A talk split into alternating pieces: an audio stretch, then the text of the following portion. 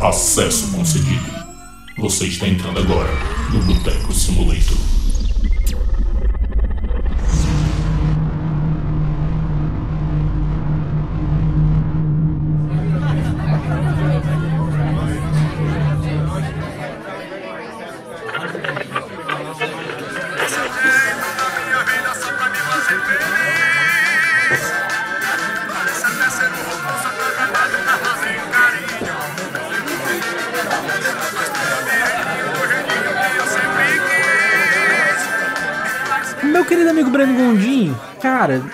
Tu já testou o chat GPT? Romulo já, ó, cara, já usei um pouquinho do, do chat GPT. Assim, eu usei muito pouco quando a galera começou a falar e tal, que começou a, a ficar famosinha, tipo, co- coisas básicas. Tipo, tentar falar que ele é um IA e ele, tipo, responder, tipo, tá ligado? Eu, eu sei disso. Mas no final de semana, o que que aconteceu? A Isabel, minha namorada, ela teve que fazer uma redação sobre um, um curta-metragem de uma cadeira da contabilidade, né? E ainda é um louco. filme educativo. Então, assim, tu imagina qual o grau de. O grau desse Interesse. filme. Nossa! Imagina. Cara, na hora que ela colocou pra assistir, eu falei, amor, tu vai estudar, eu vou ali cortar meu cabelo. Na hora que eu voltei, ela tava dormindo. Com certeza. Aí eu, amor, imagino. bota pra fazer esse, chat, esse, esse texto aí no chat GPT. Aí eu escrevi lá e tal, não, o filme The Goal, não sei o que ele. Aí ele perguntou, ah, mas tem vários filmes chamados The Goal. Não, é o que tem os caras lá e tal, querendo fazer tal coisa.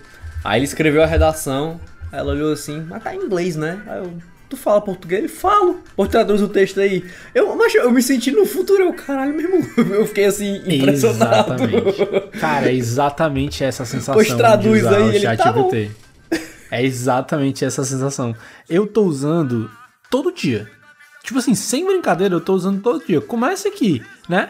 Eu tô usando, pra, eu usei pra escrever a pauta desse programa. Já, já, já adianto logo aí pros ouvintes. Eu usei pra escrever a pauta desse programa. Então, temas que a gente vai falar aqui, eu perguntei pro chat GPT sobre. Mas assim, cara, é impressionante como uma ferramenta relativamente simples em termos de como você usa ela. É literalmente um chat. É quase como se você estivesse conversando com um colega de trabalho, uma coisa assim. Como consegue pelo menos pra mim, assim, tá revolucionando meu dia a dia de trabalho, sabe? Porque, bicho, basicamente, assim, não, não vou dizer o mesmo uso que, no caso, tu e a Isabel deram. Mas, cara, eu já usei pra escrever parte de, da minha dissertação de mestrado. Eu já usei pra escrever código. Eu já usei pra fazer apresentação de slide. Eu, eu realmente tô utilizando o ChatGPT diariamente como parte das minhas ferramentas de trabalho, sabe? Da mesmo jeito que eu, eu trabalho com programação e eu programo em Python, eu agora programo em Python com o ChatGPT do meu lado, me ajudando com algumas coisas. Do mesmo jeito que eu trabalho usando o Google e Stack Overflow, o ChatGPT tá do meu lado. Do mesmo jeito que às vezes eu tô lendo um paper para o meu mestrado, eu tô lendo o paper, mas com o ChatGPT ali para perguntar coisas sobre esse paper, perguntar referências relacionadas a isso. É, é realmente assim, é uma coisa que tá revolucionando, eu diria mesmo, o, a, a minha forma de trabalhar, sabe? Eu vejo muito a galera. tem, tem muito essa- esses extremismos assim, do pessoal de falar que, tipo, ah, não, pô, os robôs vão tomar nosso emprego, pedir pororó. E eu, eu não acho que esse seja o caso, mas eu acho que você ter uma pessoa que sabe utilizar uma ferramenta como essa, concorrendo a uma vaga contra uma pessoa que não sabe, você. Se você é a pessoa que não sabe, você tá em grande desvantagem, sabe? Porque eu sou tão mais rápido no meu trabalho com o chat GPT, sabe? Tipo assim, imagina, imagina que eu tenho que fazer aqui um, um gráfico, certo? Vou escrever aqui o código para um gráfico de, sei lá, de vendas de carros lá na empresa que eu trabalho. Ao invés de eu ter que realmente eu escrever o código desse gráfico, eu posso simplesmente fazer a parte em que eu sou necessário, que é imaginar como vai ser isso, imaginar como eu quero exibir essa informação através de um gráfico. Então, escolher qual é o tipo de gráfico que eu vou usar, escolher, sei lá, se eu vou precisar de cores, se eu vou precisar de uma linha contínua ou de uma linha tracejada, qual é a legenda e como eu quero agrupar a minha informação para mostrar. Ao invés de eu precisar escrever o código disso tudo, eu digo como eu quero o gráfico o chat GPT me dá o código, sabe? Isso tem facilitado tanto o meu trabalho, bicho. E eu, eu imagino como pessoas que trabalham com criatividade, no geral, podem, podem também usar isso, sabe? No dia a dia. Opa, falando em criatividade. E aí, o cara, beleza? Beleza, cara. Eu particularmente nunca usei muito o chat GPT. mas o Midjourney, aqueles que são mais de softwares gráficos, né, até o próprio Wombo.ai, são softwares que eu já me diverti pra caramba.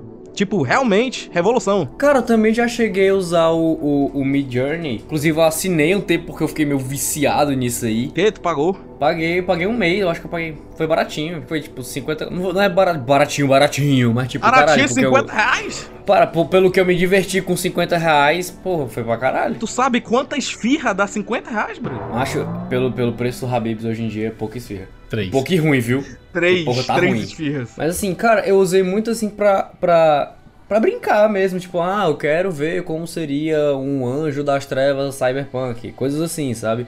Ah, eu quero que você crie um monstro de terror cósmico, ultra realista, tudo papapá.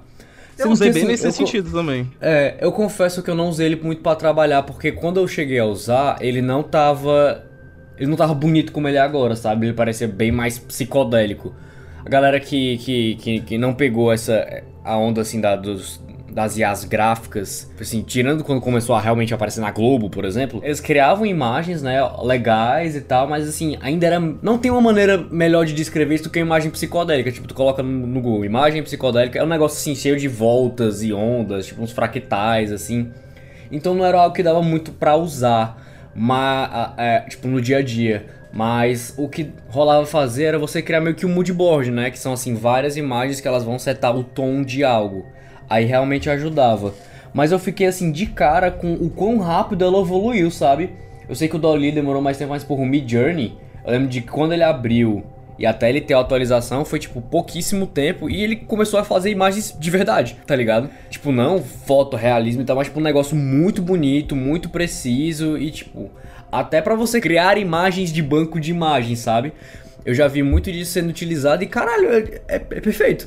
É, é, isso aí que eu preciso. Isso é uma ferramenta que realmente deve mudar muito o nosso processo criativo, né? Dando um pouco Sim, de contexto, tanto eu quanto o Breno e o Nuto também trabalhamos com criatividade. Eu sou, nós três somos formados em publicidade e eu sou designer gráfico e o Breno trabalha com direção de arte, né? Então, basicamente, são coisas que vão impactar diretamente a nossa relação de trabalho no futuro, né, Breno?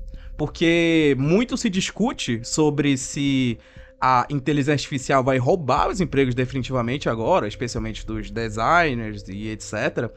Mas eu acho que dá pra gente repensar em como adequar isso ao nosso modelo de trabalho, sabe? Tu acha que programador não precisa de criatividade, não, filha da puta? Que é isso, meu filho? Calma. Acho não. Acho mesmo não. Passa um dia na minha pele pra tu ver se não precisa ser criativo. Eu criativo, não, tem que fazer conta. Pra debugar as coisas. Mas, cara, assim, eu não diria que vai, tipo, meu Deus, ela vai roubar empregos. Pois ó, é o seguinte, eu já acho, meu povo, que essa parada chat GPT, Mid Journey, é droga. Não, tô brincando. Mas é. Que é vai... isso, Pedro Nuto, cara? Mas, isso, não resista ser... à tecnologia. A tecnologia vai, vai vir, ser... você querendo ou não. Vai ser a Skynet, mano. Exterminador do futuro, mano. I'll be back. Sério. Tipo assim, eu acho irado. Eu acho, pô, revolucionário, tecnologia, é isso aí. Mas, sério, eu fico às vezes um pouco assustado. Porque já imagina, por exemplo, chegar a um ponto de que a pessoa solteirão tá lá queixando no seu Instagram, aí ele tá queixando um perfil completamente criado por inteligência artificial que responde ele, que tem as fotinhas dele. Então, tipo assim, isso daria um episódio de Black Mirror, viu? Se é que não já sabe. Mas, cara, o problema é que tu não precisa de um IA para fazer isso. Isso já acontece a, desde que é, desde como é mundo. Desde, desde o, desde o bate-papo da UOL, desde a época das cartas, as pessoas Mil mandam cartas desesperadas estão a dois quilômetros é... de distância. Não é, não é o chat GPT que vai resolver isso. Mas, meus amigos, eu queria dizer um negócio. A gente tá aqui no podcast de jogo e a pauta do programa de hoje é como as IAs vão, vão revolucionar o desenvolvimento de jogos. Então, vamos pra pauta, pô.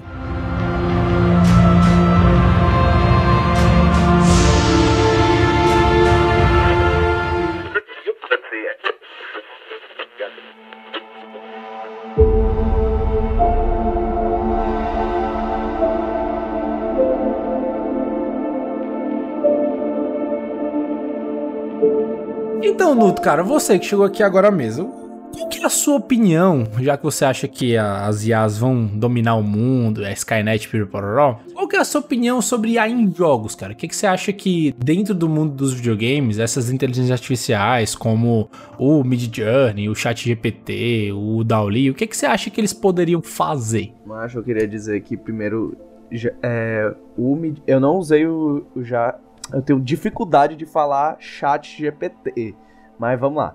É, eu... Fala Chat GPT. Chat GPT. Não, mas, mas enfim, o chat do Elon, eu vou falar o chat do Elon Musk. Mas... Escreve aí no chat GPT. Não tem nada chat a ver GPT. isso. Escreva não, chat mano, GPT é pra mim. Não é da Fala empresa. só GPT. É fácil. Não é da empresa, não é da empresa Não, dele. não tem nada a ver com isso. Não, é não. louco. Mas enfim, eu me acabei muito foi no Mid Journey, ó. Eu me acabei demais porque, tipo assim, você vai botando, faz agora um pôster de anos 80, cyberpunk do Metal Gear Solid, pá, e vai a IA e cria essa arte gráfica e, e eu achava isso muito irado. E só o que tava rolando no meu YouTube era tipo Resident Evil se fosse um filme dos anos 80 de Dark Fantasy, entendeu? Tipo, fi... mas e as imagens que o Mid Journey geravam, pra mim, eram assustadoras. Eram assustadoras. Primeiro que eu ficava, caraca, eu quero ver esse filme.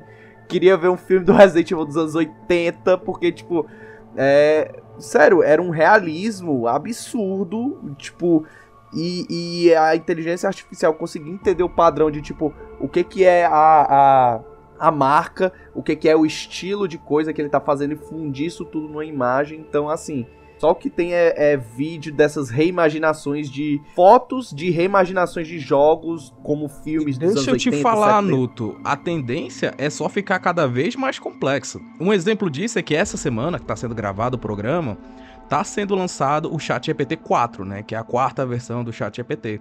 E ela vai trazer Não, a... não, não, não. Correção, correção. O que tá sendo lançado é o GPT-4, não o Chat GPT-4. Ah, é o GPT O 4. chat GPT, ele é uma ferramenta, né? E aí eu até, desculpa até te cortar, Hugo, mas acho que até é um bom momento pra gente fazer uma diferenciaçãozinha do que que é chat GPT, de GPT, o que que é o GPT-3, o GPT-4, o Mid Journey e tudo mais.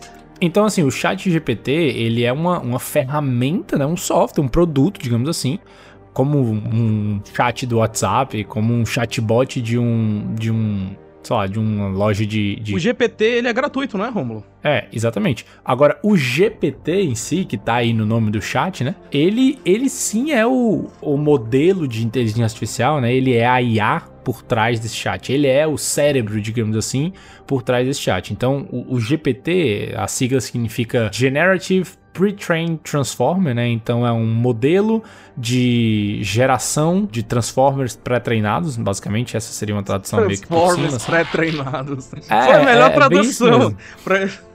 Transformers É, é bem isso mesmo, assim. E ele é, é- Basicamente, ele faz isso que a gente tá vendo aí, né? Ele é capaz. Ele é um modelo de linguagem, então ele é capaz de gerar linguagem, gerar texto.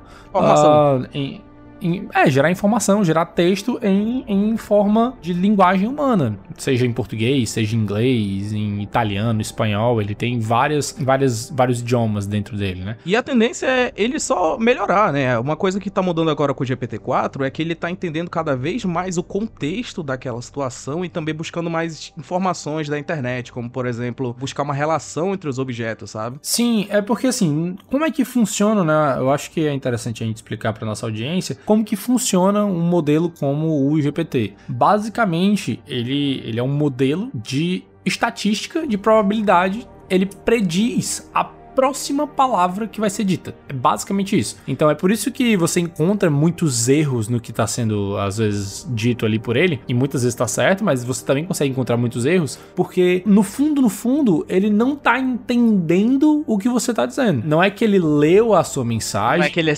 absorveu, é, absorveu aquela informação e ele entende aquilo ali. Não, ele com base naquela tua informação, a única coisa que ele vai fazer é predizer qual é a próxima palavra. Com base em tudo que foi dito antes, qual é a próxima coisa que faz mais sentido para responder isso.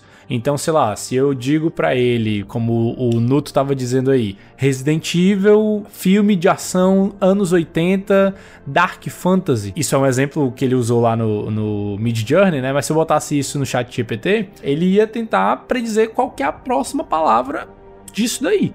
E inventar o que quer que seja. Então, antes da gente começar aqui o programa, eu pedi pro chat GPT escrever a pauta do programa. Eu disse para ele, tenho um podcast de jogos, quero fazer um programa sobre inteligência artificial em jogos. Me dá uma pauta. E aí ele me disse a pauta, tipo assim, ele predisse quais eram as próximas coisas que fariam sentido. E dentro da minha pergunta, o que é a próxima coisa que faz sentido ser dita?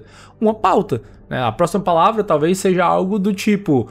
Ah, dentro de um programa de podcast de jogos, a coisa mais interessante a ser dita é XYZ. Ele consegue isso através de todos aqueles processos de treinamento, né? Que tem até a. Isso tem até uma questão meio discussão, né, e sobre o chat GPT, que é o custo de energia que a gente vai ter nos próximos anos só de poder alimentar o chat GPT, o chat GPT não, o GPT de forma geral, ou até mesmo as inteligências artificiais de forma geral, porque de fato esses serviços eles estão sendo processados em servidores, e eles vão precisar de energia elétrica para poder gerar esses resultados. Isso. É, é, importante dizer que gerar o resultado, né? Tipo assim, responder a pergunta não é uma coisa que é tão cara computacionalmente e energeticamente falando. Né? Treinar. Né? O, o, treinar o modelo é que é o, é que é o grande problema aí. Mas, cara, trazendo aqui de volta para a pauta do, de como usar isso em jogos, né? É, eu acho muito interessante. Eu até compartilhei com vocês essa semana um videozinho mostrando porque assim, qual que é o. Na hora que você está desenvolvendo um jogo, qual que é talvez a, a grande dificuldade no processo assim no começo? É validação, no final das contas, né? Então, se eu proponho uma mecânica, eu quero validar se essa mecânica funciona, eu quero validar meu próprio código para essa mecânica, se ele dá certo, se o gameplay, se as coisas interagem bem entre si. E uma ferramenta como o ChatGPT é uma coisa que eu tô vendo ser muito utilizada, e aí, como eu tava dizendo, eu até mandei para vocês um videozinho essa semana mostrando isso, em que eu, tinha, eu tive ali uma ideia, eu queria fazer um jogo tipo Infinite Runner, então, alguma coisa como um Subway Surfers, um Flappy Bird, alguma coisa do tipo. Né, que é esse tipo, tipo de jogo. que jogaço. Subway Surfers, o melhor roguelike que existe. E você não consegue dizer que não é roguelike. Tem, o que que tem Subway Surfers que não é roguelike? Eu sou da época do Temple Run, mano. Temple Run, exatamente. Esse tipo de jogo, em que você tem ali o personagem que ele tá correndo num cenário infinito. É por isso que o nome é Infinite Runner, né? Uhum. E aí, cara, eu pedi para ele, tipo assim, olha, eu, eu quero fazer um jogo de Infinite Runner, me dá o código. me dá o Literal, código. Literalmente isso. Mostra a arma, é. me dá o código, passa o código. Mostra, Faz o horror. Amostra o código. Basicamente isso. Eu, eu cheguei, eu pedi o código para fazer um jogo estilo Infinite Runner e ele me cuspiu. Sim, eu dei algum pouco mais de detalhe, né? Eu falei qual era a linguagem de programação que eu queria usar. Eu falei coisas tipo ah, é, eu quero que seja um jogo Infinite Runner em 2D, escrito na linguagem Python, e eu quero que o meu personagem ande da esquerda para a direita entre uma sequência de obstáculos. E aí ele me deu um código que eu executei aqui no meu computador e ele fez exatamente isso, sabe? Assim, eu, é claro que tudo muito simples. Então, o personagem que ele me deu era uma, um cubo vermelho, um quadrado, na verdade, né? 2D. Os obstáculos eram tipo retângulos verdes, como se fossem canos, né? A gente poderia interpretar como se fossem canos ou alguma coisa do tipo. E ele já me deu tudo programado para, por exemplo, eu usar os botões do teclado como movimento, eu usar o spa, a barra de espaço para fazer pulo. Tudo isso já estava incluso no código, sabe? E nada então impede fico... de trocar essa, esses triângulos, essas bolas, por uma arte de um personagem, até mesmo feito de por De forma alguma de forma alguma. Eu posso aí começar a combinar, né, o que a gente tá vendo acontecer aí. Tem muito vídeo no YouTube agora mostrando esse tipo de coisa, que é a galera realmente combinando essas diferentes IA pra, IAs para fazer um jogo. Então eu poderia pegar aí o Mid Journey, pedir para ele gerar um, uma, uma imagem 2D de um, sei lá, protagonista. Dizem, de um protagonista. Eu queria, eu queria dar um exemplo engraçadinho, engraçadalho. Ah, de um elefante rosa que dá mortal eu podia pegar o, e aí pedir um elefante rosa que dá mortal, né, especificamente, e pegar a imagem desse elefante rosa e botar dentro do meu jogo, sabe? E pedir para ele gerar os obstáculos, os obstáculos teriam que ser ah, não sei, o que, que um elefante rosa que dá mortal gostaria de desviar? De um e... rato. Rato. Boa, Nuta, eu pensei Boa. a mesma coisa. Ó, oh, tá então, se formando um jogo novo aqui no boteco, viu? Acho melhor a gente Isso cortar essa um parte aqui, então, pra gente patentear, né? Eita, isso daria um bom Pois é, cara, então assim, eu tô achando muito interessante como a galera tá usando essas diferentes ferramentas pra resolver alguns problemas e facilitar algumas coisas, sabe? É, dentro desse universo de desenvolvimento de jogos. Olha aí, Nuto, mais um tempinho aí tu consegue fazer o teu Resident Evil anos 80 ainda do conforto do celular e só pedir pro Movie GPT, faz aí, faz para mim um filme do Resident Evil que não seja ruim. Mas é impossível. É impossível. É impossível. Já não tem inteligência artificial que consiga salvar os filmes Resident Evil. Mas, cara, eu vi um vídeo que era exatamente isso. O cara, ele criou um joguinho bem simples, tipo um, um estilo Mario da vida no chat GPT. Mas, tipo, ele, ele fazia o seguinte: tudo que era as mecânicas, ele pedia o código pro, pro chat GPT. Pro chat, e aí o chat entregava. Então, ele, ah, eu, o, o, meu bonequinho anda da esquerda pra direita, eu quero um, um código pra animação tal. Ele, e tipo, cara, ele cria um jogo mesmo só usando o, o, o, chat. Claro que o cara tem as noções do que é que tá fazendo, de, de aplicar o código. Ele usou a, a, a, Unity, né? Mas claro que ele tinha a noção do que estava fazendo para aplicar e tudo. Questão do visual. O visual ele pegou em banco de imagem para criar o, o mapinha. Mas assim, foi um vídeo que eu achei surreal, entendeu? Porque, assim, eu sou muito leigo nessa parte de desenvolvimento de jogos. Porém, contudo, entretanto, eu imagino que uma das partes que deve ser ter mais dificuldade é a questão da programação, de você fazer a questão dos códigos e tudo. Então você tem uma ferramenta que, pronto, toma aqui de bandeja e tudo. É muito bom para facilitar, mas de uma certa forma, eu pergunto até para ti, Romulo, que é garoto de programa. Você acha que isso tira um pouco da, da arte, tira um pouco da, da questão do como é que eu posso dizer, do artesanato, entendeu? Da pessoa mesmo ir lá fazendo o código e não, é uma máquina que tá fazendo essa função e tudo. Cara, assim, é uma pergunta bem filosófica, né? E eu, eu, eu te confesso que não tenho uma resposta definida ainda, sabe? Eu sou um cara que, enquanto programador, eu sou um cara que eu me divirto muito programando. Sabe? É uma coisa que eu acho legal de fazer. Olha esses programas, compadre. É, é tipo assim, é a ideia de, é a ideia de você estar tá resolvendo um problema, né? Então, então quer exemplo, dizer digamos, que tu faz programa com um sorriso no rosto. Eu faço programa com muita alegria, cara. Muita alegria. Faço programa até de graça. Lá ele. Enfim. Então, assim, eu acho que, por um lado, sim, ele tira um pouco da magia, porque tá ali a parada pronta já, você não tem que pensar muito. Mas por outro, é uma mão na roda para resolver coisas chatas, sabe? Porque muito do que a gente faz programando é um processo maçante, sabe? É tipo assim, digamos que eu vou aqui. Pô, eu não sou desenvolvedor de jogos, né? Mas eu já, eu já tive algumas experiências com isso. Então tem algumas coisas que eu sei, assim, como é que funciona. Então, por exemplo. Uma coisa que eu, quando eu fazia minhas brincadeirinhas com desenvolvimento de jogos, que eu achava um pouco chato, era fazer mapeamento de tecla, sabe? A maioria dos jogos que eu, que eu mexi, desenvolvi e tal, eram jogos simples, né? Em geral, jogos 2D, jogos de plataforma e tudo mais. Então eu fazia muito mapeamento das teclas na mão, sabe? De tipo assim, ah, tecla tal, ele vai gerar tal tipo de input. E aí esse tipo de input aqui, ele vai me dar, ele vai fazer o boneco ir para direita, vai fazer o boneco ir para esquerda, vai fazer o boneco pular, vai fazer o boneco subir uma escada, vai fazer o boneco descer uma escada. Ah, enfim, o que quer que seja. E isso é uma coisa que assim, toda vida que você vai fazer um jogo, você faz a mesma coisa, sabe? Você tem que, tem que descrever o mesmo código que vai fazer a mesma coisa do mesmo jeito. Então, esse tipo de tarefa mais maçante é uma parte que eu tenho zero pena, assim, de usar é, uma ferramenta como o ChatGPT, sabe? É o que eu tava falando sobre a, a, questão do meu trabalho mesmo, assim, atual, né? Que, enfim, não tem nada a ver com o desenvolvimento de jogos, mas trabalho como cientista de dados e muito do que eu faço é, tipo assim, são os mesmos tratamentos de dados que eu tenho várias vezes que repetir em um determinado projeto e aí repito o mesmo tratamento em um outro projeto, ou então escrevo as mesmas linhas para fazer um determinado gráfico que eu quero fazer. E ao invés de eu ter que, tipo assim, eu lembrar de cabeça tudo, todos esses detalhezinhos que são meio maçantes, eu sei o que eu quero, eu só peço pro ChatGPT o código que me dá isso, sabe? Então esse tipo de coisa eu acho que facilita bastante. Aonde me preocupa um pouco mais, esse tipo de ferramenta, é até em algumas outras questões, como por exemplo, você confiar só na ferramenta. Isso é uma coisa que eu acho muito arriscada, porque eu já vi a ferramenta, o ChatGPT, ah, beleza, pode ser que daqui a mais algumas gerações ele, nossa, esteja perfeitinho. Mas eu já vi o ChatGPT dar vários erros, sabe? Assim, Esse mesmo exemplo que eu tava falando para vocês, né, do Infinite Runner, eu tive que na mão fazer algumas alteraçõezinhas de algumas coisinhas que estavam erradas e que não funcionavam perfeitamente bem. Então, por exemplo, no Infinite Runner lá, eu apertava espaço para pular, certo? No código original que o ChatGPT me deu, quando eu apertava espaço, o boneco pulava e não descia.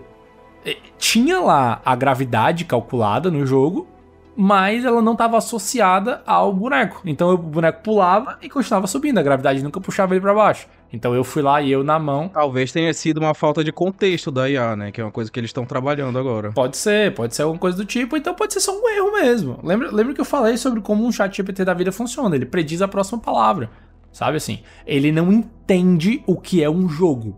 Ele não sabe, tipo assim, ah, um jogo Infinite Runner é um jogo que vai fazer um boneco andar da esquerda para direita ou de baixo para cima, de cima para baixo e vai ficar. Ele não sabe o que é isso. Ele sabe que, dado aquele determinado contexto que eu te dei, qual a próxima palavra que melhor tem relação com esse contexto.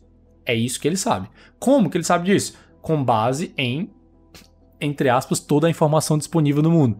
É, ele viu, tipo assim, toda a internet, toda a Wikipédia, várias coisas do tipo. Ele estudou, né? O tal do treinamento do agente é isso. Ele estudou isso e ele viu quantas vezes essas relações aconteciam entre aquele determinado conjunto de palavras com essa próxima palavra que eu quero ver aqui, então eu sei probabilisticamente qual é a próxima palavra, sabe? Meio que, meio que é isso que ele faz. Quanto mais gente também pedir, mais ele vai entendendo que aquilo é o contexto certo Sim, também. Exatamente.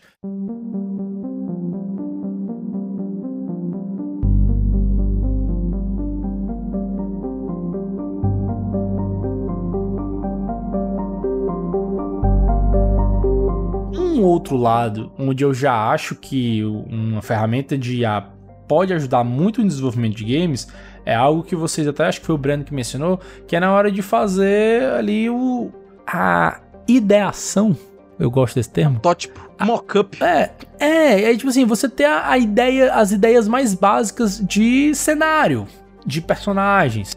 Sabe assim, como, como o Nuto tava falando aí, Resident Evil, filme dos anos 80, Dark Fantasy. Então, pô, se eu quero fazer um jogo de Dark Fantasy com uma temática anos 80, com zumbis, eu posso pedir para um Mid Journey, para um Dowley, para o Stable Diffusion, enfim, para ele gerar esse tipo de imagem para mim, para eu usar como inspiração para gerar os meus personagens, sabe? Ele pode ser muito bem utilizado é, como uma ferramenta de concept art, né? Não sei se agora já é possível fazer isso de uma maneira legal e tal, porque ele ele, ele pode fazer isso de uma maneira meio genérica e tal, fazer coisas muito similares ao que já existem, que não é bem o trabalho assim da concept art, né? Que é criar algo uhum. novo, uhum. como a gente tem livros absurdos de concept art, sei lá, da Blizzard ou da, da, da From Software. Mas eu acho que daqui, tipo, pouco tempo, não, não, não, não diria nem dois anos, tipo, talvez bem menos que isso, a gente já tenha um, um, uma, uma IA que ela consiga desenvolver esse trabalho, tipo, muito bem, sabe? Claro que não criar o que vai ser batido na pedra, tipo, que vai ser escrito na pedra e tal. Breno, mas eu acho que na verdade dá para fazer isso hoje mesmo, porque é o que eu disse, eu vi muito vídeo dessas imagens que o Mid Journey gerou de imaginando vários jogos famosos como se fosse filme dos anos 80 e tudo. E macho, justamente as imagens, eles faziam imagens não só dos personagens, mas imagens de cenários, imagens de inimigos e tudo. Então, macho funcionava realmente uhum. parecia uhum. coisa de concept art, entendeu? Sabe, tinha o feeling de imagem conceitual. Então, é, uhum. é, algo que eu acho que não tá nem um pouco distante, não, sabe? Porque as imagens que eu vi eram. funcionava como concept art normal, entendeu? Mas o Breno, ele comentou algo muito interessante, que é sobre o fator de decisão, né? Eu acredito que a inteligência artificial ela veio justo para como uma ferramenta para a gente se tornar mais produtivo e se concentrar mais no trabalho criativo em si. E não como uma substituição, sabe? Porque sempre vai precisar do fator humano a gente sempre vai precisar que um ser humano tenha o fator de decisão, porque uma máquina ela não pode ser responsável por um erro, sabe? Digamos que, por exemplo, tu tá falando isso do, tu tá falando isso do ponto acha? de vista é talvez jurídico, né? Tipo assim, tu tá falando isso do ponto de vista, tipo assim, não de que a máquina não é capaz de fazer isso. Não, mas de não. que a gente, Máquinas mas de que a gente podem errar. Filosoficamente, digamos, digamos, digamos, digamos que no futuro eu trabalho numa agência de publicidade e eu coloco uma campanha no ar que, sei lá, um outdoor, alguma coisa assim, feito 100% por inteligência artificial. Esse outdoor tem, sei lá, um impacto extremamente negativo na, e a, acaba xingando alguém, por exemplo, ou acaba sem, não funcionando. Você não pode responsabilizar uma inteligência artificial por ter feito aquilo. Você pode responsabilizar um humano, você pode responsabilizar uma agência, mas você não pode responsabilizar uma máquina. E é por isso que sempre vai ter o papel do humano misturado em, em tudo nisso. Porque a responsabilidade é nossa, sabe? Cara, se você pensar assim, de uma maneira um pouco diferente, é muito, é muito com o que rolou com as indústrias, sabe? Onde as pessoas manualmente faziam aquele trabalho que hoje em dia é feito por máquinas e tal. E rolou uma substituir. É... Artesanato. Não, eu não digo nem de artesanato, mas eu digo de linha de produção numa fábrica, sabe? E que isso começou a ser. Qual o nome disso? É, eu também não lembro o nome. Artesão. Artesão, é artesão. É artesão. Antes das fábricas eram os artesãos que faziam as coisas. Não, mas eu digo, tipo, tem uma fábrica, mas eu não tenho uma puta de uma máquina, se liga? É tipo o filme do Charlie Chaplin mesmo, ah, um cara apertando parafuso. Enfim, isso não vem muito ao caso. Como elas foram é, sendo substituídas por máquinas, né? Tipo, você pensa assim, uma linha de produção em que eu tinha 20 pessoas, eu substituí uma máquina que faz isso e um cara vai estar tá lá operando essa máquina. E, tipo, vai saber resolver os BO, vai saber se tá ocorrendo tudo certo e tal. E se der algum bucho, ele sabe ele sabe pra ou resolver ou sabe para quem para quem pedir socorro, sabe? Eu acho que vai ser muito isso, como eu tinha falado lá do, da, da perspectiva do capitalismo malvadão, tipo, a gente não é que a gente vá trabalhar menos porque agora a gente tem o chat GPT e tal e nossas vidas estão salvas. Eu acho que vão ser tipo contratados menos pessoas que vão fazer mais coisas porque o chat assim ferramentas como IA, né? De IA, elas podem facilitar o teu trabalho ali. E e tipo, de maneira com que isso maximize o lucro da empresa, sabe?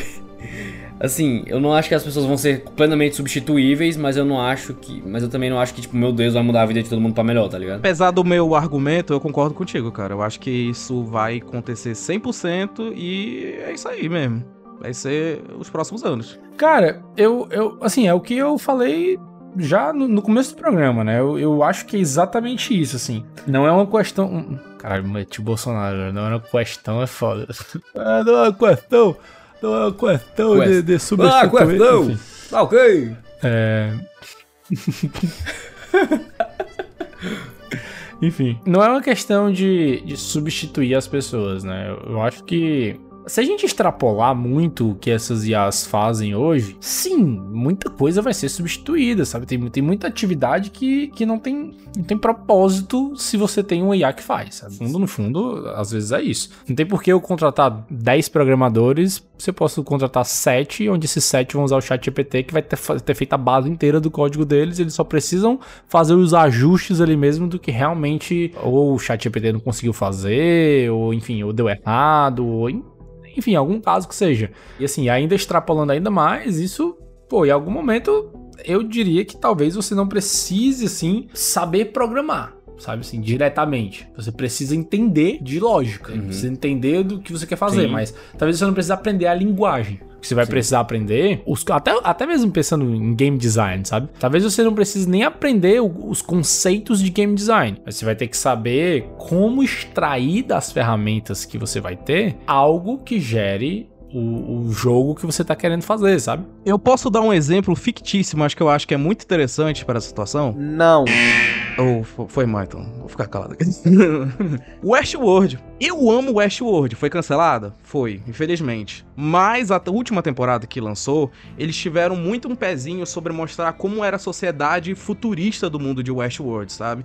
E o Westworld, pra quem não tá ligado, ele tende a ir naquela direção da ficção científica que é mais realista, que é mais pautada no que realmente deve acontecer, sabe? É menos fantasiosa, menos cyberpunk. É pé no e chão. mais sobre como realmente. É, é pé no chão. Pronto, traduziu. Pois é, aí a personagem principal de Westworld na terceira temporada, ela trabalha num estúdio games. Só que é um estúdio games de 2200, 2300, sabe? E é interessante observar como eles imaginaram como seria a criação de games no futuro, sabe? A personagem, ela chega na sala, ela fala com o computador e fala assim: "Imagina para mim uma história de uma menina no campo, pai dela tá lá, imagina que vai acontecer tal tal coisa, enquanto ela fala, o computador vai renderizando a imagem que é para ser aquilo em 3D, sabe? Se for, sei lá, realidade virtual, que tipo de jogo é do futuro, não sei. Mas é interessante a gente observar o processo de trabalho dela que foi esse. Ela chegou, ela teve uma ideia, ela pediu pro computador construir aquela ideia para ela antes de de fato fazer um jogo, se é que aquilo já não era um jogo, né? Porque uhum. todo o Westworld. Mas eu imagino que no futuro seja algo semelhante. Você vai poder, por exemplo, focar na sua ideia original e pedir pro chat GPT ou para outra inteligência artificial, falar o seguinte: eu quero uma história de tal tal jeito. Mostra para mim como é que ficaria. E aí tu valida e segue. Eu te digo mais, tu não precisa esperar pro futuro para fazer isso não, isso já dá para ser feito sabe? Talvez tu não consiga, né? Talvez não, tu não consegue com toda certeza esse grau de sofisticação de tipo assim, tu deu a ideia e ele já renderizou ali a imagem do jogo com toda a mecânica implementada e tudo mais. Não, beleza. Mas, por exemplo, se tu tá pensando em história, a gente já pode utilizar ferramentas de, de inteligência artificial para melhorar a forma de contar as histórias do jogo, sabe? Eu já posso pedir para um chat GPT da vida chegar para ele e dizer, tipo assim, olha, eu tenho aqui essa ideia, de um jogo que se passa num futuro pós-apocalíptico, onde um determinado fungo uh, se espalhou pelo mundo e esse fungo. O último dos Estados Unidos? Oi? O último dos Estados Unidos. O, é, exatamente, o nome do jogo é o último dos Estados Unidos. onde um determinado fungo se espalhou pelo mundo e ele domina as pessoas. Ele transforma as pessoas em tipo zumbis. Né? Não são zumbis, mas tipo zumbis. Me ajuda a criar uma história dentro desse universo onde um determinado personagem já é um adulto e esse cara ele precisa fazer trabalhos para sobreviver e ele recebe o trabalho de levar uma determinada carga para outro lugar. Me ajuda aqui a criar coisas que ele pode encontrar no caminho, sabe? Aumentar essa história, trazer mais detalhes para essa história. De repente, até mesmo assim, sugerir mudanças, sabe? Não só sugerir novas coisas, mas sugerir mudanças. Tipo assim, olha, talvez essa parte aqui não esteja tão boa. Você poderia melhorar isso usando tal, fazendo o personagem ao invés dele dele ter que carregar uma carga, um objeto, a carga ser na verdade uma pessoa, ser uma garota de 14 anos chamada Ellie. Meu Deus, meu Deus. É, entendeu? Algo do tipo. Que jogo é esse? Eu, pois é, é um jogo completamente novo, criado pelo ChatGPT, sabe? Mas assim, falando Isso sério, uma série foda. com certeza. Feito pela HBO, eu diria. É, Caralho, perfeito. Mas assim, com certeza isso é uma coisa que você já consegue fazer hoje, sabe? Essa questão de usar a IA para realmente melhorar, né? Você, você não é nem melhorar, é aprimorar as ferramentas que você, a, história que você está contando, o código que você está desenvolvendo, ou o que quer que seja. Sabe, eu, fiz isso na prática. Eu, eu escrevi, estava escrevendo a dissertação do meu mestrado, e aí eu escrevi um determinado parágrafo, e eu pedi pro chat GPT, tipo assim, cara, eu escrevi esse parágrafo aqui. Aí ele tá pode... uma merda. Não, assim, eu pedi, tipo assim, você pode avaliar esse meu parágrafo e sugerir o que é que eu poderia melhorar, ou o mudar e tudo mais. E ele me deu uma resposta, sabe? Tipo assim, olha. Mas, é... Caralho, é o chat TCC. É tipo isso, tipo assim, olha, esses de... esse determinado. TCC. Genial, né? Esse determinado. A gente poderia fazer uma ferramenta como essa, tá? Porque o chat GPT, né? O GPT, ele é um modelo aberto, é só criar lá. E... Caralho, os corretores oh, de TCC vão perder os empregos. Tipo isso. Ah. Corretor de redação do Enem? Adeus, irmão. Ixi, Diego Pereira. Demorar, demorar 3, 4 meses pra sair a nota do Enem porque tá todo mundo corrigindo a redação, não precisa disso não, velho. Passa a redação escrita à mão numa IA de reconhecimento de caracteres, certo? O nome disso é OCR, é Object Character Recognition, alguma coisa do tipo. Optical, Optical Character Recognition. Passa por essa, essa IA que lê caracteres, transforma aquilo ali num PDF, passa esse PDF pro chat GPT, pede pro chat GPT corrigir e dá uma nota. Macho, meu Deus, isso é assustador, mano. É sério, eu só tô lembrando de Metal Gear Solid 2, porque o Snake. No Snake não, o Raiden passa mais da metade do jogo conversando com o coronel, conversando com a menina que ele tá pegando naquele. Sabe aquele codec quando ele. Tá ligado? Da, da parada uhum. do Metal Gear, quando ele fala no rádio. E Sim. aí, mano, no final do jogo a gente descobre que ele tava o tempo inteiro falando com a inteligência artificial, mano. E a inteligência artificial que era controlada pelo os Illuminates do. Eu tô contando spoiler de um jogo de 20 anos atrás, galera. Pelo amor de Deus. Foda-se, ninguém se importa. É. Não, foda-se, até porque. Mas. É...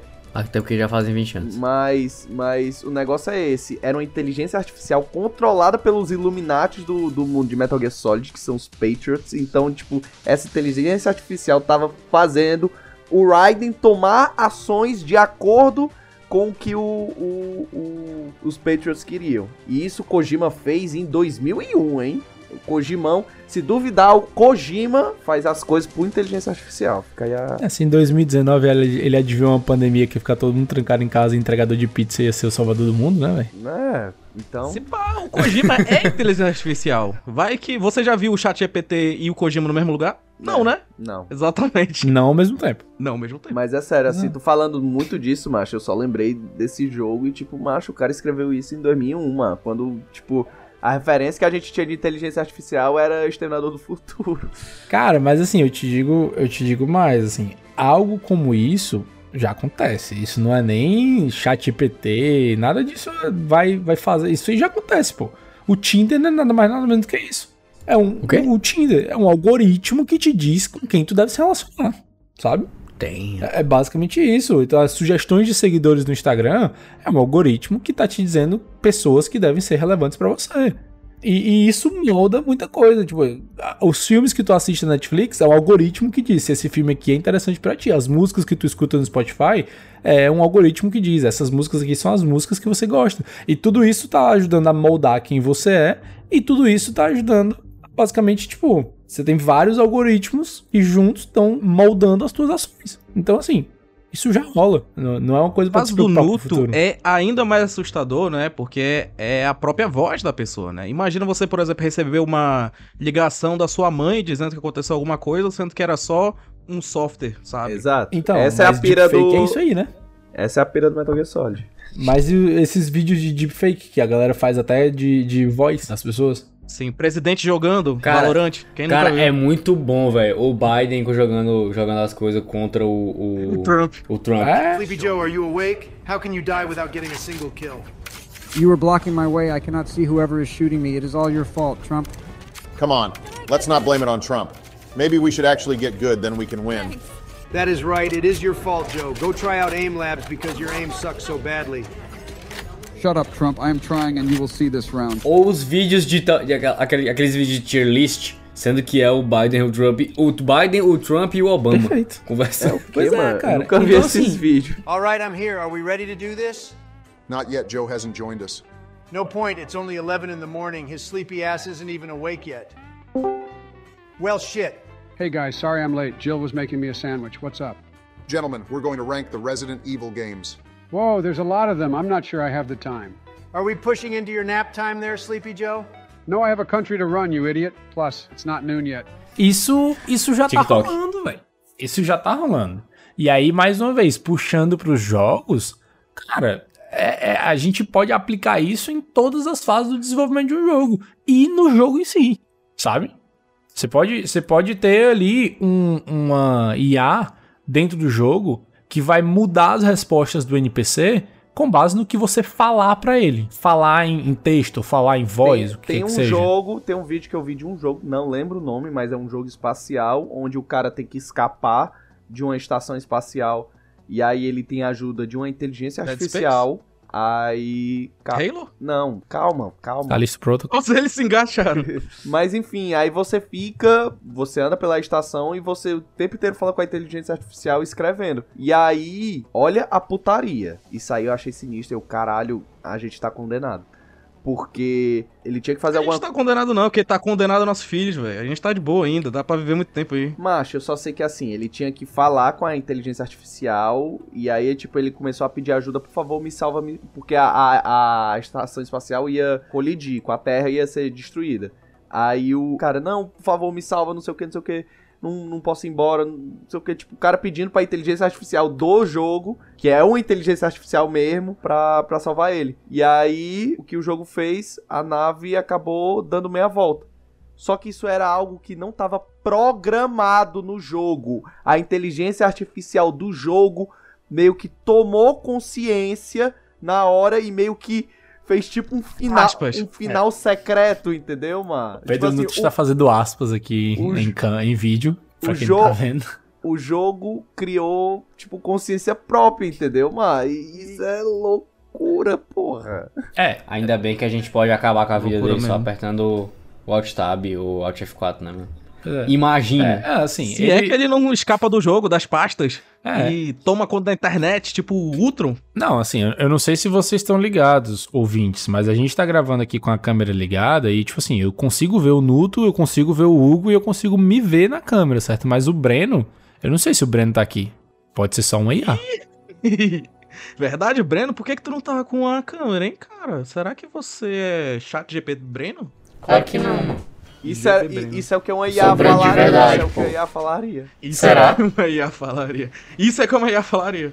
Não seria muito mais jogo ser irônico com vocês e frescar e tal. Ah, isso uma IA não falaria, porque o Breno falaria isso. Eu posso ser um Skinwalker também, que eu acho que é ideia mais interessante do que ser um IA. não, cara, assim, mas, mas voltando aqui ao exemplo que o, o Nuto deu, né? Primeiro, Nuto precisa encontrar que jogo é esse, porque eu quero muito jogar. Fiquei interessadíssimo. Pois é, eu vou, loucura, é, loucura. Vou, vou terminar a gravação, eu pego o vídeo e mostro pra vocês. Mas assim. Tu tá inventando, né? Eu, eu achei. Eu, eu acho que é, esse tipo de coisa, cara, isso vai se tornar cada vez mais comum. Vocês vão ver, isso vai se tornar cada vez mais comum dentro do universo dos jogos.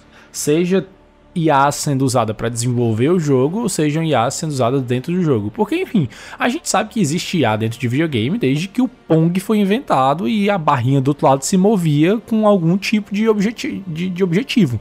Ela não fazia movimentos aleatórios, ela tinha um determinado objetivo ali, só que aquilo era pré-programado, né? Era o famoso IA scriptado.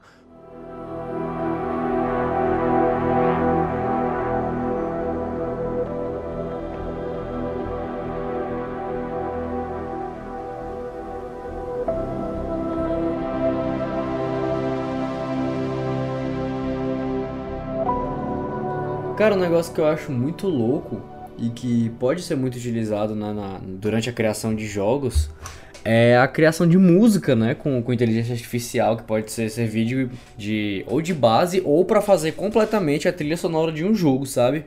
O que me deixa muito muito intrigado é como a, a, inteligência artificial ela consegue pegar coisas tão subjetivas de uma música para além de tipo meramente o gênero da música ou o instrumento que está sendo utilizado, mas tipo de passar um sentimento, uma sensação, um momento de tensão, por exemplo, por sei lá como que ela descobre isso, sabe? Tipo, realmente não sei como é que como é que funciona, onde é que se, se há uma base de dados para isso, mas tipo eu fico muito intrigado em como ela consegue criar essas relações, sabe? Tipo, como é que essas, essas formas de essas formas de som aqui elas, elas são categorizadas ou Sim, são... música é arte, mas também é matemática pra caralho, né? Tipo, a parte teórica da música dá para você tirar muita coisa, talvez ela tire daí, né? É, mas a parte teórica da música ela não te ensina que, que emoção isso vai gerar, né? Isso é uma coisa que é muito subjetivo, tipo assim, a parte teórica da música ela te ensina a, a como criar uma música que faça sentido, digamos assim,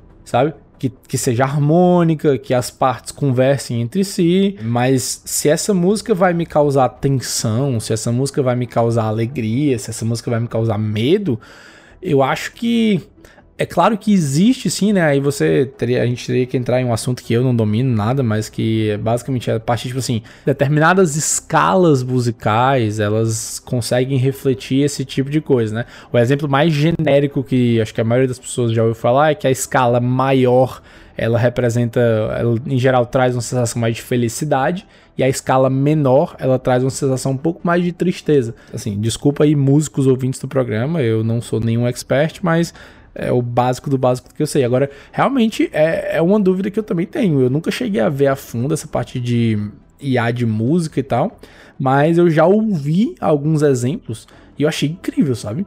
Música até. Cara, eu vi no TikTok o cara criando músicas assim, de tipo. O cara ele, ele produzia beat, né? De beat de trap, de drill, essas coisas. Aí ele pediu pra, pra IA fazer um beat e tal. Acho que era um beat de drill que é um, que é um gênero, um gênero, né? Mais pesado e tal, mais retão. E o negócio fez uma parada absurda. E, tipo, cara, dá pra vender isso aqui e ganhar um dinheiro da porra. Porque, tipo, tem muita gente que não faz isso aqui que a IA tá fazendo, sabe? Tipo, que não consegue chegar nessa qualidade de produção que a, que a IA tá conseguindo. Tu acha que a Mas, arte cara, dele eu... reduz de valor por ter tido impacto por ter passado por uma IA? Ah, com certeza. Será? É tipo assim, é, eu acho que é muito aquela conversa entre tipo, tu comprar um negócio que é produzido numa fábrica por crianças na China, ou tu comprar algo que é feito por artesanato, sabe? Então, o, o que é mais caro? Um iPhone ou, sei lá, Me, me diz algo equivalente a um iPhone que seja artesanato. Nada, porra. Nada. Exatamente. Prove my point. Não, cara, assim, eu acho que tem um dilema ético aí muito, muito relevante, que vale super a pena a gente abordar um pouco aqui no programa. Primeiro ponto que eu acho importantíssimo a gente discutir é que muitas dessas IAs estão sendo treinadas utilizando dados que não foram concedidos a elas para isso, certo? Então, por exemplo, você pega a Wikipédia, a Wikipédia é uma coisa livre. Você pode baixar todo o conteúdo da Wikipédia e usar aquilo ali. Até aí tudo bem. Agora, você pega, por exemplo, o, um, um Shutterstock da vida, que é esses, um desses bancos de imagens, acho que dos maiores do mundo, né? Vocês aí que manjam essas coisas. Sim. Pois é. Você pega um Shutterstock da vida, você tem que pagar por essas imagens. Elas são imagens que elas são imagens que têm direitos autorais. E existem já vários casos documentados de exemplos de artes geradas por inteligência artificial, seja Midjourney, Stable Diffusion ou DALL-E, ou outras que eu não lembro o nome, em Tem que também. é, em que você vê lá a marca d'água de um Shutterstock da vida ou de um outro banco de imagem borrada, Sim, sabe? Já, já vi isso aí. Ah, mas por que que isso aconteceu? Porque ah, esses bancos de imagens foram utilizados para treinar essas IAs, mesmo sem terem sido concedidos, mesmo sem, sem, sem pagar por isso, por isso, sabe? Se eu não me engano, tem um desses bancos que está processando, eu não sei se é o OpenAI, aqui eu vou falar besteira se eu tentar ser muito específico, mas tem um desses bancos de imagens que está processando uma dessas empresas de, de inteligência artificial exatamente por uma questão como essa. E aí entra esse dilema ético que eu acho que tem super a ver com essa pergunta que tu fez, Hugo, de a sua arte perde valor por ter IA ou não. Porque, puramente pensando no que foi gerado com a IA, eu acho que não perde valor. Porque. Depende como foi usado e. Sim, sim, mas pensando puramente em, tipo assim. usado? Criei uma arte usando IA. Vamos supor que eu só criei, não interessa o que, que foi utilizado para que ela ia ser treinada, mas criei uma arte utilizando IA. Eu acho que é só uma forma de você expressar aquilo que você que você pensou, ou que você criou, ou que você teve a ideia. Da mesma forma que eu posso expressar isso através de papel e caneta, eu posso expressar isso através de tinta e tela, eu posso expressar isso através de, sei lá, uma escultura, barro, cerâmica, enfim, eu posso expressar de diversas formas. Eu posso expressar agora através de uma IA. Tá criado. É, eu, eu- agora, agora eu concordo mais contigo, assim, porque assim, a arte ela não é só a execução, Exato. né? Ela é a intenção daquilo que você tá fazendo, é o pensamento envolvendo tudo aquilo. Não é à toa que, tipo, pô, eu acho que as pessoas estão percebendo que eu passo horas no TikTok. Tem um TikTok de um cara que ele prende um quadro aleatório, assim, escrito. Isso não deve ser admirado num museu de arte moderna, porque ele acha ridículo a galera ficar colocando qualquer coisa no museu de arte moderna e tal, de arte E essa placa virou A arte. galera fica tipo, nossa. E a, e a obra virou arte, a galera parou e ficou olhando e ficou, tipo, pensando assim, com a mão no queixo. Ele, tipo, Eu vi esse "Véi, TikTok. Ele queria fazer justo uma crítica à arte moderna parada. e acabou fazendo arte moderna. Isso. Pois é. Aí, aí a discussão é o que é tipo, arte, né? Pois é. É. Pois é, tipo, eu acho que isso rolou muito também quando, quando entrou o Photoshop, sabe? A questão da arte digital e você, sei lá, mesclar imagens. Porque, tipo, é, é uma arte, ho- hoje já, já considera arte, né? Porque você não tá fazendo com papel uma caneta que deixa de ser. Mas também há maneiras diferentes de você criar arte se utilizando dessa plataforma, sabe? Então, por exemplo, não tem como fazer uma, uma, uma, sei lá, uma colagem do jeito que eu posso fazer no Photoshop, com os efeitos que eu posso fazer no Photoshop na mão. Ou sei lá, eu até posso fazer, mas cara, daqui que eu consiga ter técnica pra isso é absurdo. Eu, eu tenho- isso já na minha cabeça, eu quero Eu pra te digo tá até mais. Se essa. Por exemplo, se a gente pegar uma colagem, seja feita no Photoshop ou seja feita recortando revista, eh, que nem, que nem tipo. Nem dá mais pra fazer É, a colagem, tipo, né? Porque nem tem Que nem mais revista. terceira série, assim, recortando revista e colando uma cartolina. Aquilo é arte? Porque se aquilo for arte, por que, que o, o, output de um, de, de um, de um Stable Diffusion não é arte? Afinal das contas, você tá pegando. Força? Mas. Com- Você teve o esforço de criar aquilo ali, não teve, não? É, você teve algum esforço mental de pelo menos idealizar aquilo. né? Exato, você teve esforço. Agora, a tua ferramenta de fazer aquilo foi mais prático. Então, então uma, uma colagem feita no Photoshop tem muito menos esforço de uma colagem feita numa revista com papel certeza. revista. Tem menos valor? É, eu, eu- com certeza, não. O que eu acho assim, assim, até pelo, pelo desenrolar aqui da conversa, eu acho que o pensamento de como fazer aquilo, né? Tipo, o surgimento da ideia ali e tal na mente da pessoa, eu acho que ela é mais importante do que a maneira com que ela vai colocar isso numa tela, seja ela digital, seja ela física, Sim. sabe? Tipo, eu tenho certeza que se, sei lá, desse o Photoshop na mão do, da, né, sei lá, da Frida Kahlo, ela ia fazer coisas da, que vem da cabeça dela, mas que só poderiam ser executadas no Photoshop ou poderiam ser executadas de forma diferente no Photoshop, tá Sim. ligado? Tipo, o que importa é a cabeça da Frida, não é o que ela faz com o Photoshop. Isso, Isso claro, a gente assumindo que essas IAs fossem éticas, no sentido de é, como é, elas claro. foram criadas. E aí é onde tá o como problema. Se criar do zero a partir de tal coisa. Hoje, hoje, elas não são, né? Hoje elas já, já tá assim provado por A mais B que elas usam conteúdo que tem copyright, por exemplo. Tem copyright, mas tá lá dentro. Foi usado para treinar sem ter pago aquele copyright. Nesse caso, eu, eu vejo um problema. Eu, eu realmente eu vejo um problema que é plágio. Basicamente, você está sujeitando a IA a plágio. Porque se ela está usando algo que tem um copyright ali por cima e você acaba tendo aquilo na tua obra final, plágio é plágio. Hum, acho que não tem muito o que discutir. É diferente. É capaz que esse seja até o próximo passo, assim, da. da digo, o próximo grande passo, né, na desenvolver, no desenvolvimento dessas IAs, uhum. né? Que não é simplesmente você pegar algo e tipo, ah, eu vou pegar, sei lá, falar bastante bosta aqui. Vou pegar uma área assim de 10 por 10 pixels disso aqui, uma área de 20 por 20 daquilo ali, vou juntar tudo aqui e vai ficar assim. Não, tipo, ela genuinamente aprender com, com a base de dados dela, sabe?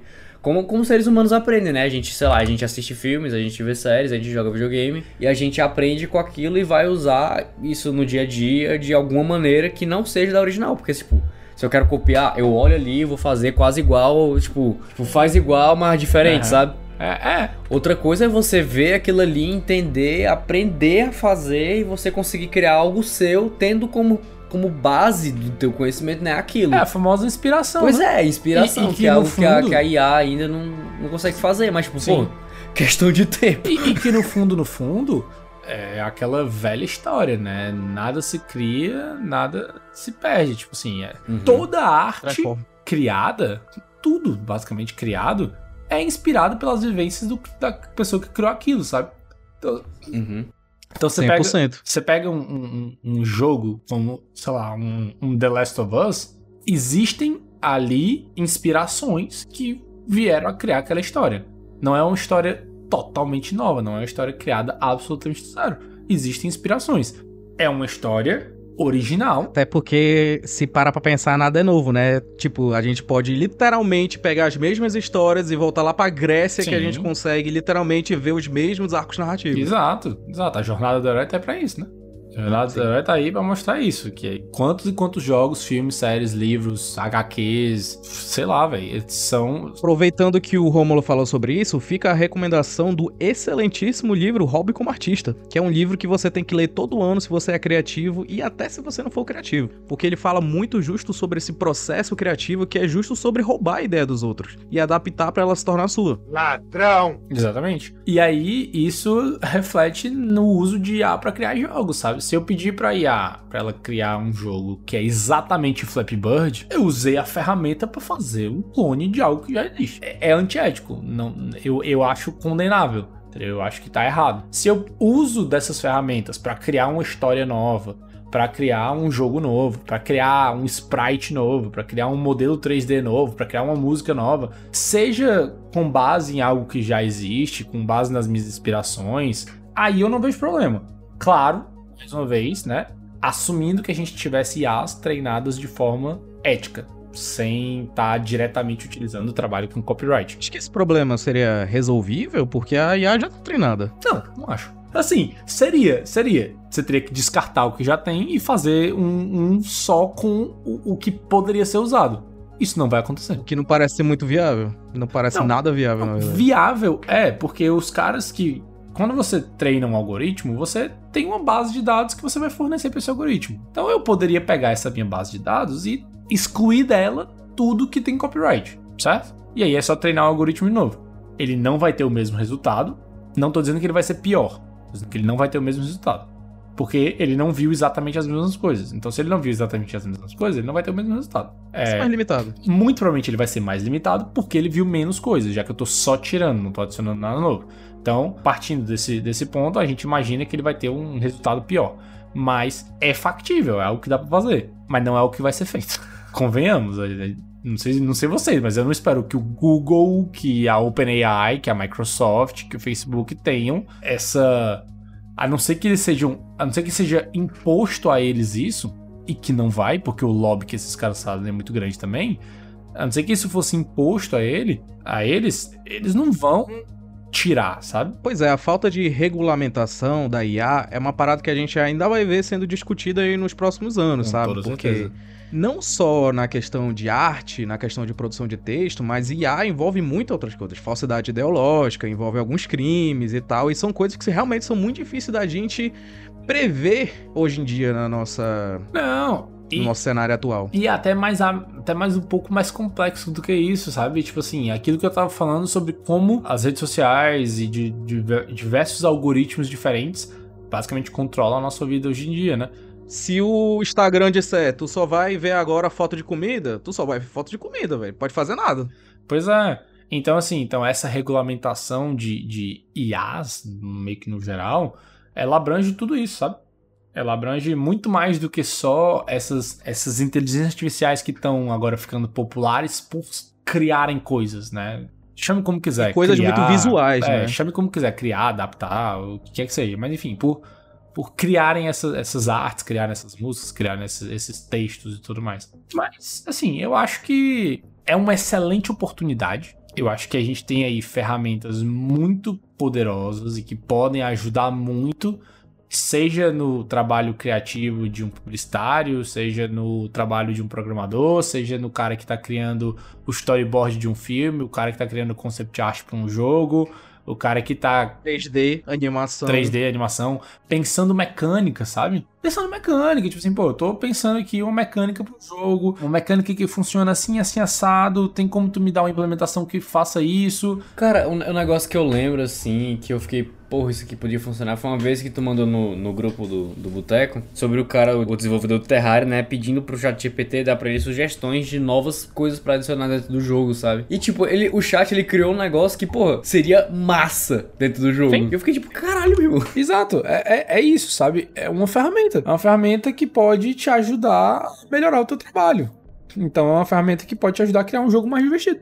Um jogo mais desafiador, um jogo mais sei lá, inovador que seja. No final das contas, acaba girando em, de volta naquela coisa que eu falei sobre a responsabilidade da pessoa, né? De tipo, você pode criar assim uma, uma arte, um projeto que usa a inteligência artificial de forma boa, mas você também pode criar de forma desonrosa, que rouba, que faz muita coisa. Então, no final das contas, é uma ferramenta, que nem o Romulo falou, sabe? E depende muito do, do que cada pessoa vai fazer com ela. Exato. E isso, mais uma vez, importante muito a gente sempre ressaltar, assumindo que a gente tivesse essas ferramentas que fossem feitas de forma ética, né? Elas não são, então existe aí um certo debate também. Nem todas. Algumas são feitas de forma ética. Por exemplo, a Adobe tem uma série de ferramentas de inteligência artificial que eu e o Breno, inclusive, a gente usa diariamente, que facilitam demais a nossa vida, sabe? É, não, eu tô falando dessas, tipo assim, Midjourney, Dali. As visuais. É. As que são mais visuais. Isso, essas aí são as mais complicadas. É, é porque eu acho que a da Adobe é tipo, ela, ela, ela a inteligência artificial ela funciona para resolver as coisas dentro do software da Adobe, tá ligado? Tipo, coisas que as pessoas vão, vão fazendo, fazendo, fazendo manualmente, né? Que a, a IA vai entendendo aquilo ali como sendo correto e a partir de tal tempo ela consegue desenrolar só, até certo ponto. Que é engraçado, porque, por exemplo, no Photoshop tem uma opção que você faz. Eu quero, eu quero fazer uma seleção, aí te dá, você quer a opção na cloud, na a opção cloud, né? Que processamento local ou processamento em nuvem? É. E, a, e o processamento em nuvem é, tipo, sempre muito melhor. É verdade. Com certeza. Isso é muito massa, cara. Eu acho muito interessante.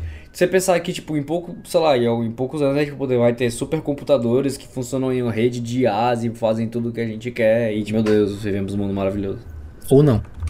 Ou não, né? Mais provável que não. Eu, eu acredito não, mais hein? na revolução das máquinas. É. Eu acredito mais na revolução dos, dos cachorros da, da Boston Não, eu, não sou, eu não sou pessimista para esse nível, não, não sabe? Não, assim, para esse nível de mundo vai acabar. Eu sou a favor do Black Mirror. Tipo assim, mundo vai acabar, as máquinas vão dominar. Eu não. Eu não vejo isso acontecendo. Eu não vejo isso acontecendo. Eu sou a favor do Black Mirror, literalmente. Meu sonho era ter aquela lente lá que você grava tudo que você vê. Deus me livre. Nossa, mas seria Deus tão prático. Livre. Seria tão prático. Deus me livre. É, prático, né? Punheteiro. É, punheteiro safado. Caralho. A gente sabe a praticidade que tu pensou aí. E... Eu pensei, na verdade, da quantidade imensa de memes que eu ia ter. Da, dos meus amigos. Ah. Todos os mini momentos. Eu gosto de compartilhar memes, né? Eu não sou, eu não sou um mero voyeur de memes. Eu voyeur pessoas vejam. Mas assim, o que eu ia dizer é que, tipo assim, eu não sou pessimista nesse ponto de achar que as máquinas vão dominar o mundo. Eu acho muito mais provável. Até como porque, como programador, tu ia estar tá ajudando elas. Ah, não, eu tô, total. Mas eu sou muito mais do, da opinião de que, tipo, pessoas usando isso de forma indevida vão foder a gente. Que é o que a gente já tá acontecendo. É só você olhar pras redes sociais. É só você olhar pro Twitter. E termina com esse clima de funeral o programa. Botei a marcha fúnebre pra tocar. Não, vamos, vamos, como é que a gente vai encerrar? Vai encerrar malzão? Vamos ideia, tentar encerrar de forma positiva, não, só não, falar... Não, a gente passou ideia, o programa falando bem, vamos encerrar falando mal. Sabe? Manda. Manda, manda. Espera ele, aí. Ele vai? pediu pro chat, chat GPT. Ó, galera, é o seguinte, eu tô falando aqui com o chat GPT, aí eu perguntei pra ele como é que eu faço pra pedir uma conta pra um garçom chamado Seu Mário. Ó, ó, quero pedir uma conta pra um garçom chamado Seu Mário. Como eu faço isso? Aí o ChatGPT disse: Para solicitar uma conta ao garçom Seu Mário, basta chamá-lo quando ele estiver próximo à sua mesa e dizer: Por favor, Seu Mário, poderia trazer a conta? Ou Seu Mário, poderia trazer a conta quanto puder, por favor? Caso você tenha algum tipo de restrição alimentar ou necessidade especial, é importante informar ao garçom no momento do pedido para que ele possa orientá-lo e providenciar a refeição de acordo com suas necessidades. Além disso, lembre-se de que é de praxe deixar uma gorjeta ao garçom pelo serviço prestado. A porcentagem pode variar de acordo com o país ou cultura local. Nesse caso, a gente está num simulador de boteco. Mas geralmente fica entre 10 e 15% do valor da conta total. Em resumo, seu Mário pode trazer a conta. Let's go!